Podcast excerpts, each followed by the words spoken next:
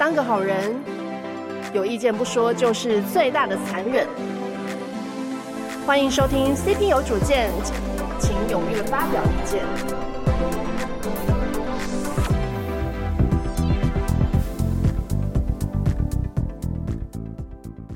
好，各位甲方，大家好，我是 CP，欢迎收听 CP 有主见。那我们这一集呢，就是延续上一集，我们继续请邀请到凡妮莎，就是布小萌的创办人，跟我们一起讨论。如果你没有好好的，就是在家里 对小孩进行恐吓大家的一集吗？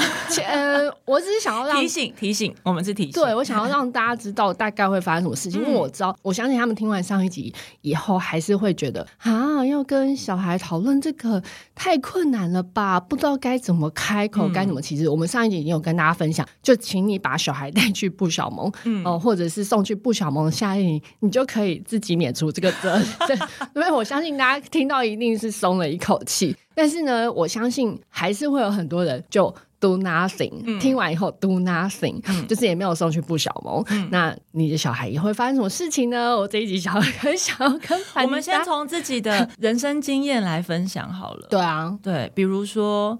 我可以跟大家分享，我第一次看到女生的外阴，不是我自己的，是 A 片的。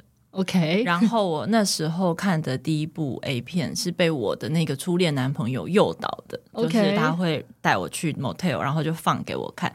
重点是那一片是无码的，然后片里有很多的男优往女生的外阴里面塞了很多的水果。跟蔬菜超可怕，什么红萝卜、苦瓜啦、苦瓜啦，什么小黄瓜啦，各式各样的水果。所以那一集我真的是我我不夸张哦，我的下巴，我就我就是整个嘴巴是打开，然后下巴快掉下来，就是我会觉得。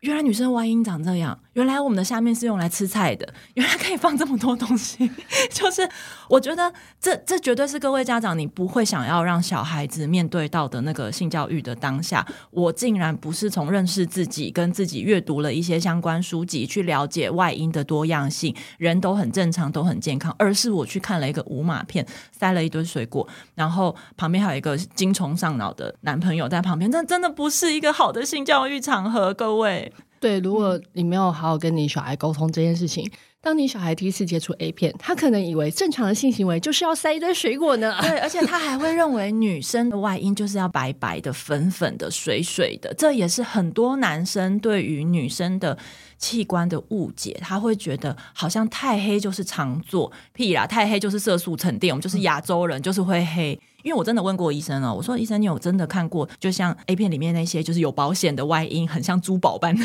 外阴，你真的有看过吗？医生说其实还是有，但是它本身必须要像白雪公主一样，她的皮肤要是白里透红的那种，像山东大妞，北方皮肤没错，本身皮肤要是白里透到红，它不能只是白，还要白里透红的那种才有可能出现，而且还要这辈子没穿过牛仔裤之类的。没有摩擦，没有。对啊，就是我觉得成长的过程有太多的这种迷失了。然后还有什么看男生要看什么中指啊，看鼻子。我觉得对男生或对女生都有各式各样的迷思。男生也有很多迷失，他们会以为大就是好。嗯、没错，跟大家分享一下，我上一次在师大附中演讲的时候，因为你知道师大附中的男生都很帅，他们每个人的头都很有造型。然后我真的永远记得我在那边跟大家讲生理期教育，然后再讲面条跟月亮杯放进身体里三公分以后就不会有感觉了，因为阴道里就是前三公分有神经，后面没有。那男生马上举手，他就说：“老师，所以你的意思是我们只要比三公分长就可以吗？”其实啊，对，我就说对。然后你知道当下那群男生他们并没有起哄哦，你知道从他们的眼神里你看到的事情就是很 relief。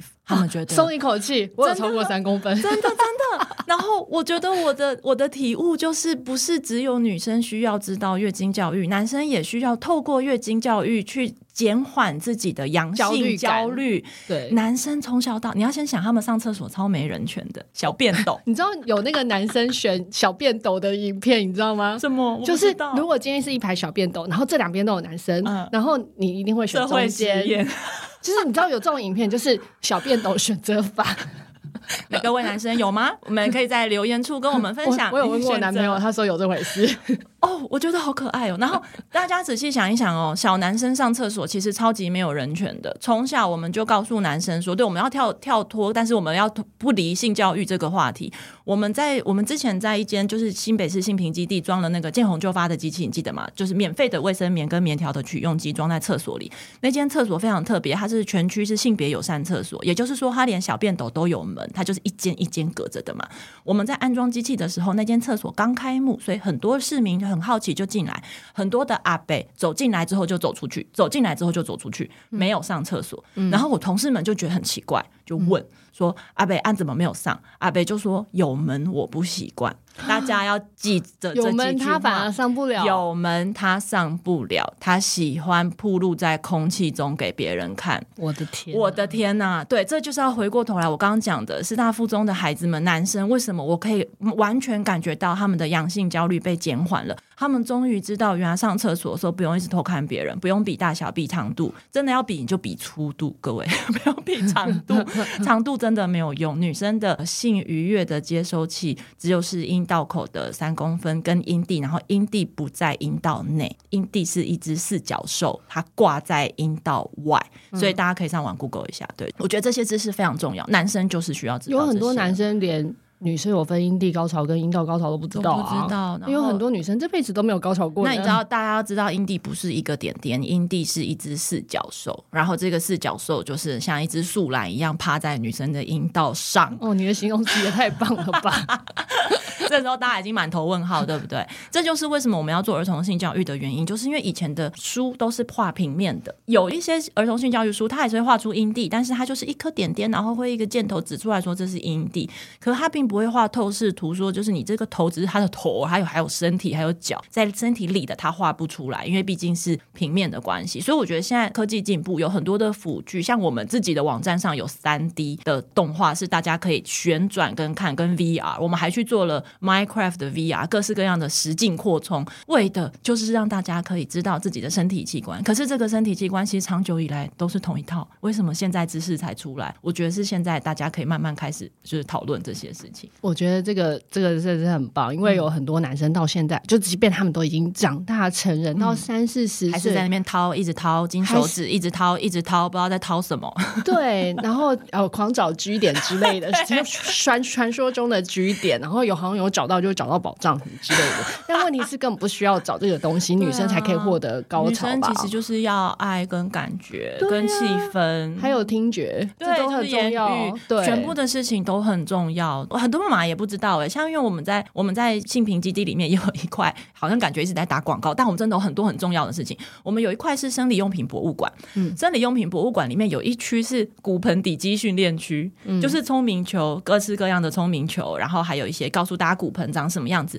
然后我觉得，就算是连妈妈她都不知道练骨盆底肌的重要性。然后我就会说，你们不知道，可能是因为以前的商人都会把练骨盆底肌跟性生活愉悦、跟老公不变心这些事情连在一起，所以大家会下意识的觉得说这很色，或者是这个好像感觉是要什么赢得老公的心，就大家会有反感。可是不是练骨盆底肌，纯粹就是为了自己的下半身的子宫不要脱垂，然后不要漏尿，不要每次月经来的时候觉得整个子宫都要掉出来，就是。是帮阴道做重量训练，我觉得这些观念全部都是要重新。不要漏尿，这些很重要，真的。我觉得三十几岁的女生听可不会有感觉，但我们四十几岁听了以后，我就会知道。我怀孕后期就漏的很严重，啊、哦，真的、哦。我我真的是提早知道什么是漏尿。各位甲方回家关心一下你的老婆跟你的妈妈。女生的漏尿会来自于她的骨盆底肌无力。然后我那时候在怀孕后期，大概第九个月之后，我真的不夸张，我只要一笑。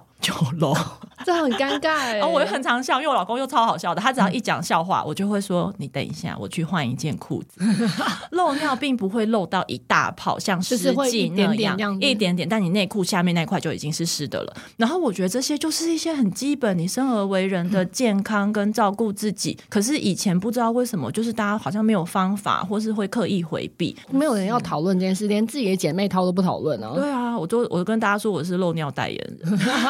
我后来就是生完小孩之后，这个呃状况就改善了。可是我真的是提早知道了，如果这是我的老年会过的生活，我说真的，我会用我的职业生涯的下半场去推这件事情，因为我觉得漏尿的人他其实是可以处理的。我蛮常讲的嘛，就是肌少症这件事情，嗯、就是跟这个有点类似。你就是从年轻的时候开始储存你的肌肉含量，嗯、你老的时候不会有钱的走不动，没办法去玩呐、啊？啊啊、这超可怕的，所以我超重视我的肌肉量。嗯、对，我们的阴道里面的就是骨盆底肌也是需要被大家定时的训练一下的。嗯，OK，我觉得你今天又分享了一个我没有想过的事情，我觉得这样大家多关心自己家里面年纪比较大的女生、男生，男生也会漏尿，但是我不太确定是不是构造的关系，男生因为多了一个水管，所以是不是比较可以撑？我不知道，但女生漏就是直接出来了。哦，嗯、好，那我们这一集还是要继续讨论，就是如果你没有在家里做好性教育，你的小孩会被社会教育，那可能会发生什么事情？其实我们上一集多少也有提到啦，就是他如果没有清楚的认识身体界限，他可能也不知道什么叫做行使积极同意，然后他也很可能会解读错误的讯号，然后以为对方说不要就是要，哦，这超可怕，我很怕看到小孩犯法。然后你听过身体红绿灯吗？有有有，这个我有听过。就是红灯就是绝对不行嘛。他学校老师会给孩子一张学习单，Okay. 然后上面会有一个男孩跟女孩的身体图我有印象。然后会给你红色、绿色跟黄色的贴纸，什么打叉还，然后让孩子去贴哪里你觉得不能碰。嗯、那早期性教育一点零的时候，都会告诉你泳装穿起来的地方不能碰。是，那是这样也很尴尬，因为男生穿泳装不会有上面。那那所以男生乳房可以碰吗？不是嘛？所以这是很很奇怪，他们就会说泳装穿起来的地方不能碰，小内裤里面的地方不能碰，所以这是贴贴纸的时候就会贴在泳装部位。可是其实现在性教育二点零，严格说起来应该是全身都是红灯，是是是，对。然后孩子觉得不舒服，即便是手臂或是头发，你都不能碰。对，但是在某些特定的情况之下。比如说去看医生，小孩今天胸部痛，他去看医生，他可以在诊间嚷嚷说：“胸部是我的隐私部位，是我的身体界限，你不可以碰。”这时候家长就要知道，我要想方设法去说服孩子，我们今天是来看医生的。这个身体界限的事情，我们可以晚点再说。医生在这个情况之下，是可以在征询你的同意过后，跟你做一些医疗诊断，还有家长陪同。家长陪同，对，不同的情况会有不同的处置方式，而不是像早期大家就会拿一个表，有点像是做。作业一样说哦，泳装的地方不能碰，嗯、不是？我觉得整个性教育的脉络，大家要记得要把一句话再讲成十句话，如果还行有余力，你只能够再讲成一百句话，把它讲清楚、讲明白，孩子就会知道，在某些情况之下，这个样子是可以的。人生本来就是这样、啊。有有，我儿子小时候，他们就很讨厌被人家摸头，啊、就是都还没有上小学的时候，他们就超讨厌被摸头这件事。嗯、你也知道，就台湾人很喜欢看到啊，小朋友很可爱，然后就摸什么。摸两下，这样我儿子都超生气，所以变成我常常要留意，就是不要让陌生人去碰他们的头。对，那大家这时候可能会觉得说：“啊，你们好难相处哦，就是觉得可爱摸一下，为什么不能尊重小孩？小孩是人呢。”我跟你们说，如果你们真的很想摸这个孩子，然后你们又很怕自己没礼貌的话，你就是开口问，就跟性行为时候的积极同意跟确认红灯绿灯一样。我觉得这个逻辑其实都是一样的。阿姨觉得你真的好可爱，我可以抱抱你吗？或者是弟弟你好可爱，我可以摸摸你的头吗？我觉得孩子其实，如果他心情好，他不一定会拒绝你，是至少是他觉得 OK，他感觉到被尊重。没错，而且你要蹲下来跟他说话，你不要高高的，然后问他说：“阿姨可以摸你吗？”这样，你不能因为人家是小孩就觉得，哎，我可以不用尊重他，大家都是人，好吗？对，没错，就是我觉得这个逻辑是一样，就是开口问，跟孩子也是用问的。对，嗯，好，那你还有什么 被社会教育的例子可以分享吗？我觉得真的再惨哦，也没有惨过。我刚刚在上一集说的，就是如果你跟一个人 A 片，就对啊，透过 A 片，然后你所有的性的知识都是来自于你的男朋友，他可能还会跟你说，就是一定要口交。不是，这是我自己听过的真实案例。我也有听过男生一直跟女生说精液对皮肤很好，都让他射在脸上。然后后来女生知道其实没有这件事之后，女生很崩溃，她就觉得她长年以来都被她的另外一半给骗了。我就觉得这个心理伤害蛮大的。我就觉得这男生你干嘛要这样何苦呢？你就是干脆跟他说这件事情虽然没有营养，但你这么对我做，我其实会很兴奋，而且我会觉得就是在性这件事情上我会有很好的感觉。这就是他的性幻想或需要被。没关系。对，我觉得没有关系，你就是坦白说，但你不要去骗对方说这对你皮肤很好，敷个脸，我帮你敷，不要客气。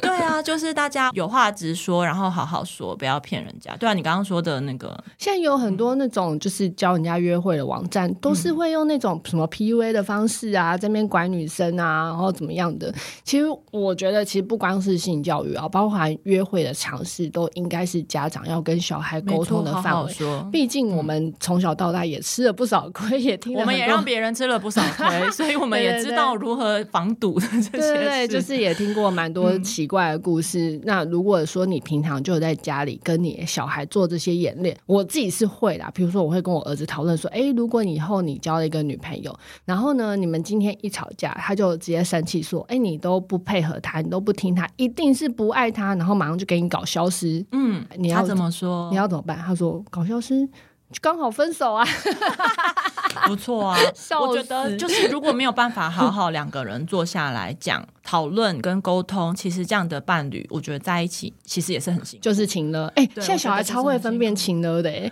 我儿子一天到晚在说这件事，我觉得很棒。就是以前我们都被大家长情了长大的，可是现在的孩子，我就说性别平等的一代，他们的思考逻辑是不一样的，而且他们也不会特别觉得同志是另外一群人，他们觉得就是 one of us。对，然后以前我们早期的性教育一点零，会觉得得艾滋病，对，我们会觉得同直接 COVID 出来之后，艾滋病变得不算什么。就是我会觉得以前我们性教育会觉得说，好像同志是多的一群人，我们要接纳他。可是现在的孩子完全不会这样，我觉得超棒的。我真的要跟大家讲，这很有用。大家都是喜欢人而已，只是喜欢的性别不一样。对，对，就是用 one of us 的概念在看待这件事情，我觉得这是很棒。所以我觉得大家会觉得说，学校这样教有用吗？性别平等教育有用吗？我觉得真的有，孩子们的身上你看得出来。但是就是现在家长没有跟上，这个问题在这里。嗯嗯，所以好，还是要提醒大家，就是可以在家里多跟孩子演练这些事情，要维持沟通管道德畅通，这件事情非常的重要。对，其实我个人一直想要放保险套在我儿子的书包里。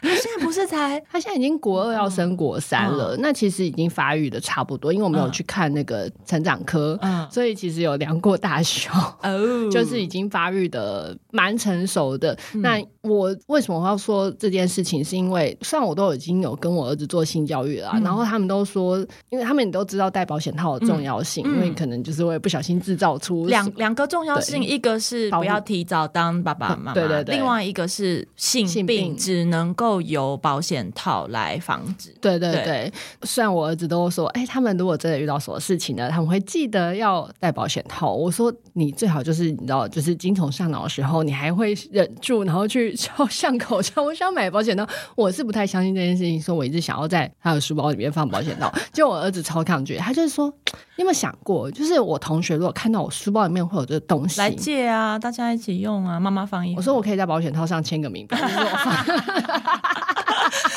家长回调，就写说这是那个潘小姐放的家长的那个回调在上面。对，可是我那天也跟一个家长讨论到，他说他孩子成年了，然后已经是合法可以有性行为的年纪，他们就也是帮孩子准备了保险套，欢天喜地的送他去跟女朋友出去外面住了。结果回来之后说保险套没有用，然后对哈，我朋友也就是跟我聊天，他说哈，他就觉得说怎么会这样？结果后来那个小朋友就说，因为他女朋友也准备了，所以他们用的是他女朋友那一个。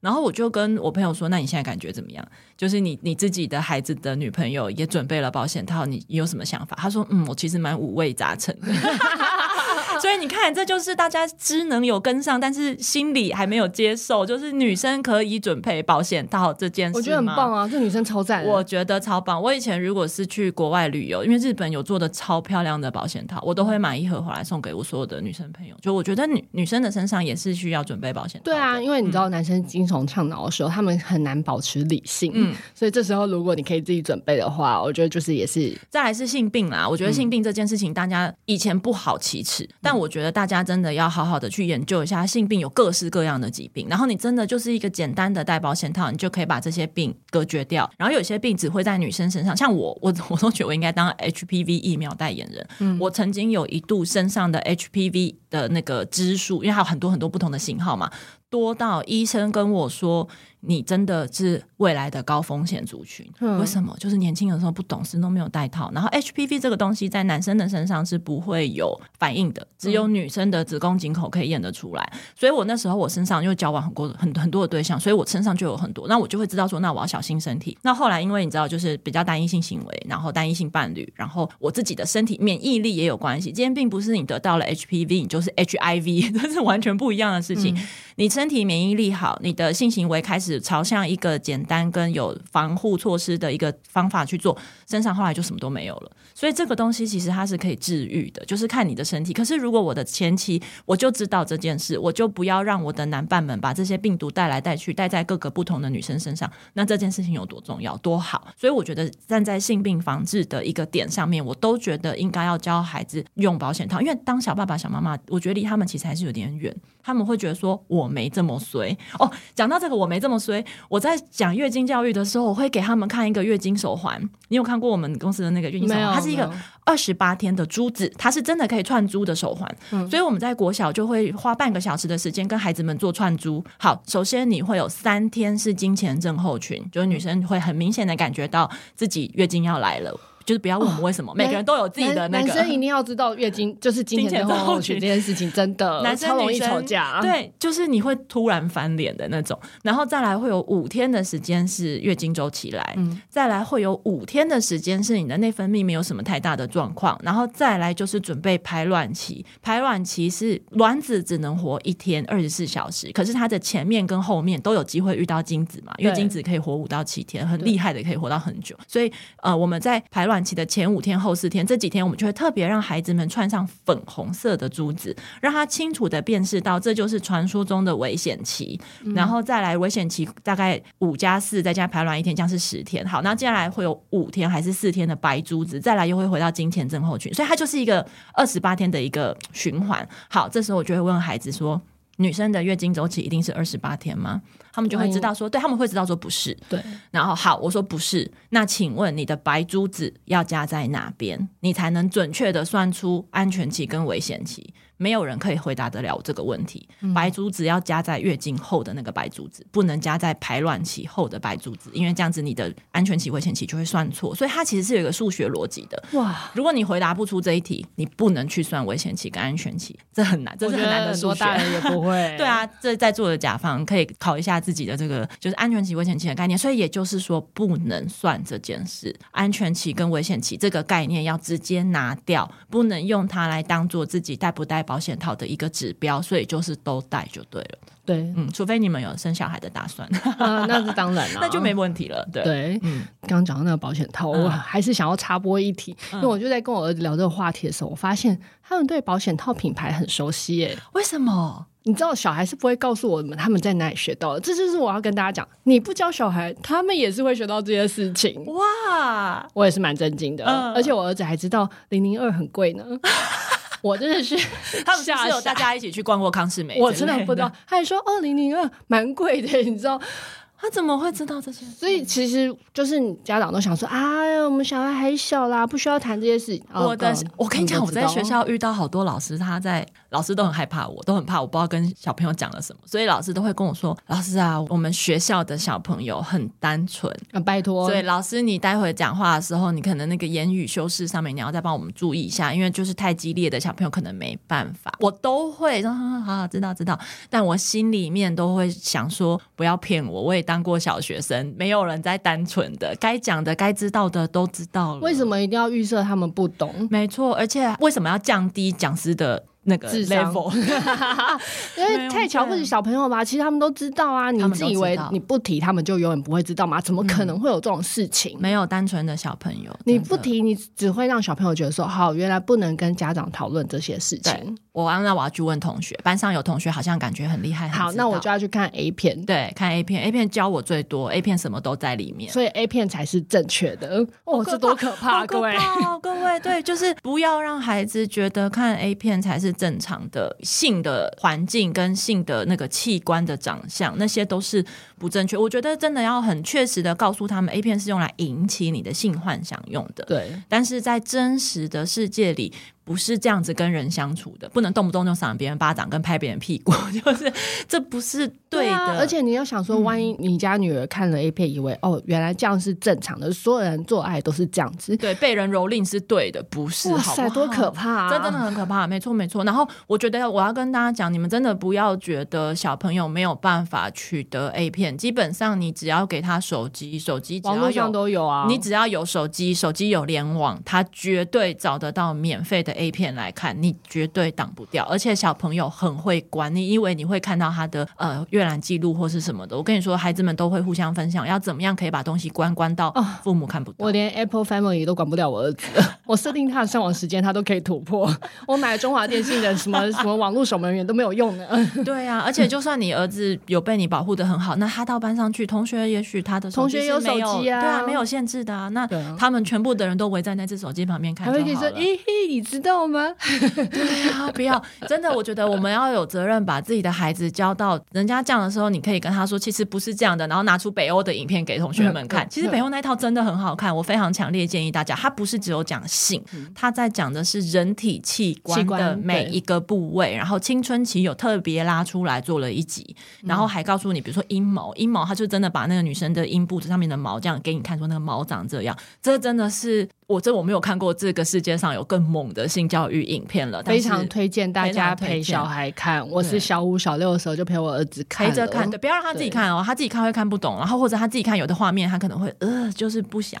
可是不是，我觉得那就是生而为人你该知道的两个不同性别的一个器官。我儿子完全没出现那个反应，好棒哦！他们都是觉得哇，原来是这样，然后就很好奇，他们完全没有那个呃恶心，我不敢看，你好色什么没有，他们都没有这个反应。对，非常，我们真的要把这个连接贴在。可是好，真的好难找。他尤其是青春期那一集特别难找，对因为它有很清楚的外阴跟阴茎，所以很多的平台都没有放。对，就是要去找原版官方的。嗯，对、嗯。好，那我们这一集时间也差不多，就非常感谢凡妮莎陪我聊了两集，然后希望所有家长都可以听这两集。其实我觉得不是只有家长要听啦，如果你是准备要结婚的啦，或者是哎你有侄子侄女的啊，这个、老师也可以听。对，都非常的重要，嗯、而且没有生小孩的。人可能比较难体会生小孩人都在焦虑些什么，那你也可以回想一下你的成长阶段到底都接收了什么样的资讯？你在约会的路上是不是有遇到一些奇怪或不正常的事情？但你误以为很正常，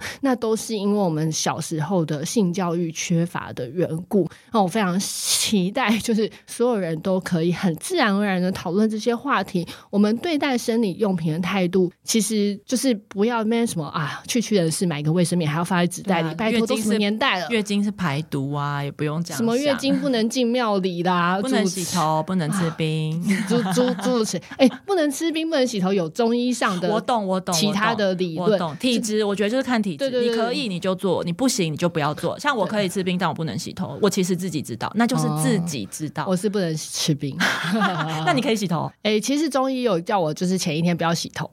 对，但是对，但是我要跟大家说的是，你这就是体质。我觉得要回归到你了解自己，而不是比如说你不能吃冰，你到处去跟别人说不要吃冰，因为有的人体质就是可以吃冰啊，他没有、啊、外国人就可以啊，他们不知道也不怎么样。是啊，是啊，所以就是真的，我觉得每个人要回归到自己。性教育最后家长要知道，我们是教孩子了解自己，然后让他在未来的人生中不要人云亦云，不要别人在那边哎呦他的时候，他还要可以哎呦自己。我觉得不要要把那个东西再反抗回去。对，不要因为自己鸡鸡小就觉得自己一定不行或干嘛。对啊，你可以靠手指头啊，你可以靠脑袋啊，只要有超过三分钟，三公分有三，只要有超过三分钟跟三公分，好饶舌哦，就可以了。